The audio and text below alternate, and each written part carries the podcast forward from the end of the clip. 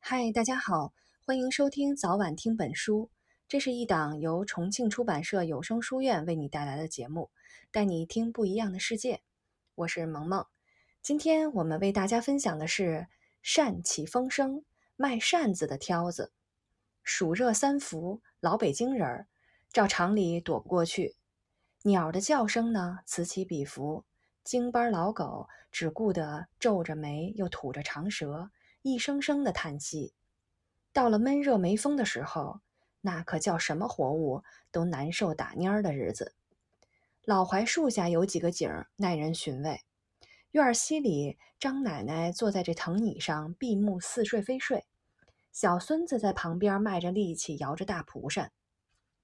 东屋李叔呢，在看《红楼梦》，正看得来劲，腾出左手，不紧不慢的就摇着这绸制的折扇。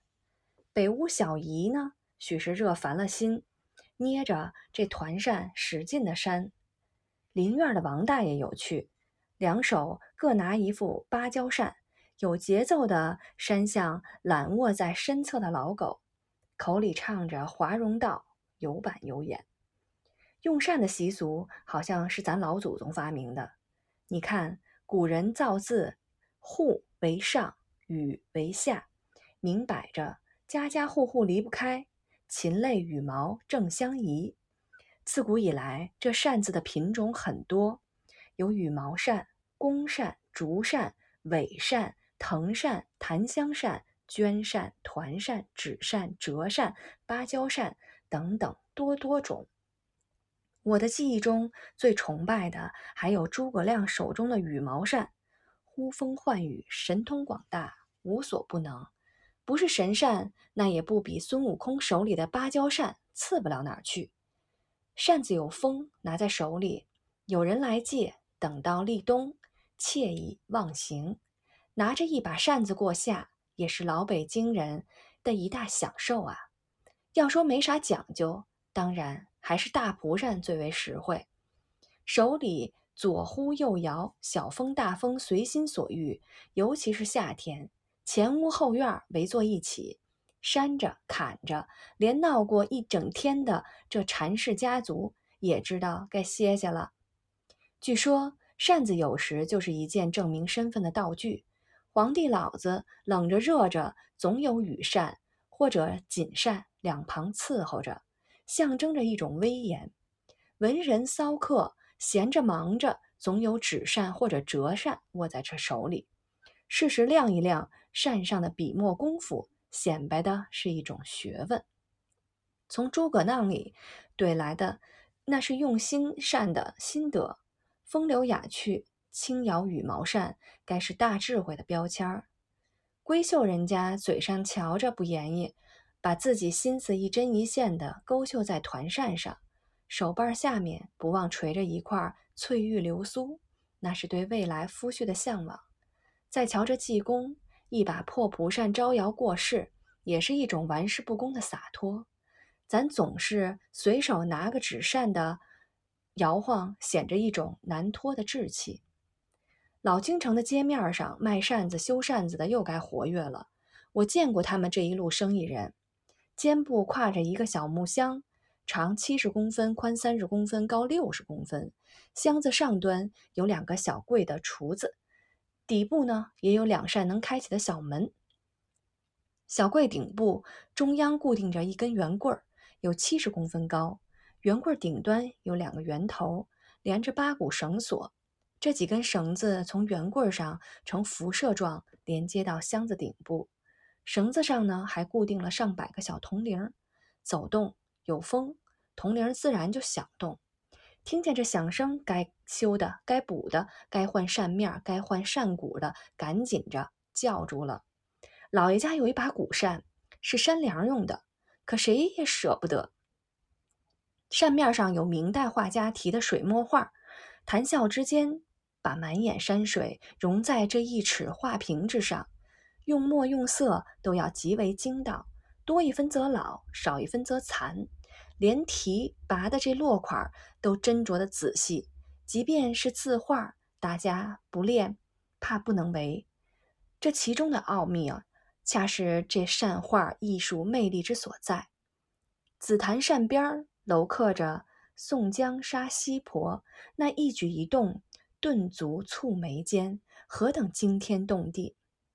垂钓着一个珊瑚的蟾蜍，画龙点睛，立马提高了主人的身价。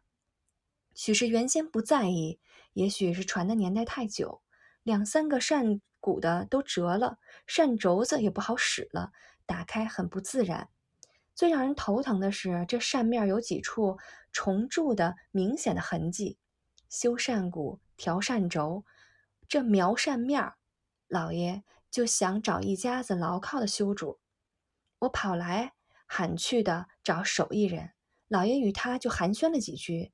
开始查看这把紫檀古扇，这位叫王轩的修扇人气度不凡，白净脸儿，短打扮，左挎香，右摇扇。见着老爷手中的古扇，小王叔儒雅的神情倒惊了。孤品，明代大家之作呀！见老爷一脸信任的不再迟疑，在下实在不敢动仙人之大作呀。王叔文绉绉的，面带难色。老爷看准了谦逊之人，必能妙手修复，执意再三。王叔也就试试看吧。话音落地，随手忙开了。卖扇子、修扇子的主，玩的就是扇骨子、扇轴子、扇面子；一般的，就是手到擒来，妙手回春。遇见古扇，小王还是怵头。只见他心细胆大。先把已经破损的扇骨子替换掉，以旧整旧，见不着修理的痕迹，再固定修整扇轴子。扇轴其实就是小牛角段儿，用这作用很明显，没它的作用，扇骨子难以合拢。小王叔拿出一把特殊的钳子，先用随身携带的炭火盆将其加热，再把这牛角尖插入扇骨条子上的小孔。并用热钳子将牛角尖儿两端弄弯，钳口的温度刚好能融化这牛骨。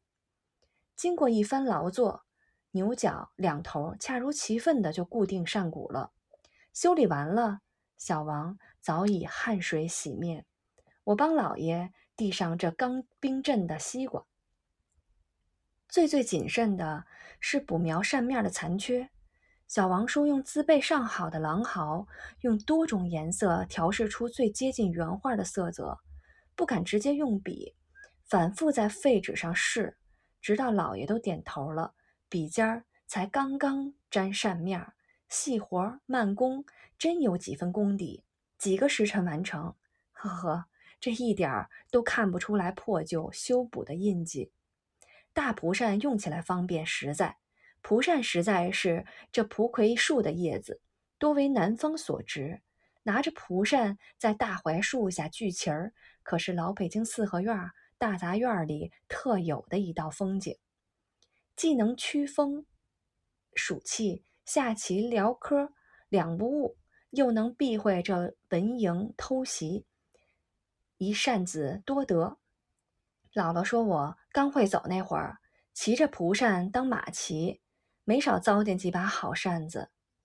这前不久呢，准备搬家搬进楼房了，折腾的老老小小都没闲着。无意的眼神瞄了一下，吓了我一身冷汗。当初喊小王叔修的那把扇子，冷凄的躲在一堆垃圾旁。我想说，这是多么有价值的古扇啊！您猜怎么着？小辈儿们先开口了：“早去过潘家园子了。”挺好的明代扇子，修什么修？这一修一文不值。嗨，时代变化快，越来越不明白。谁知一把古扇，精心的反而给修废了呢？今天的阅读就先到这里，我们下期节目再见啦！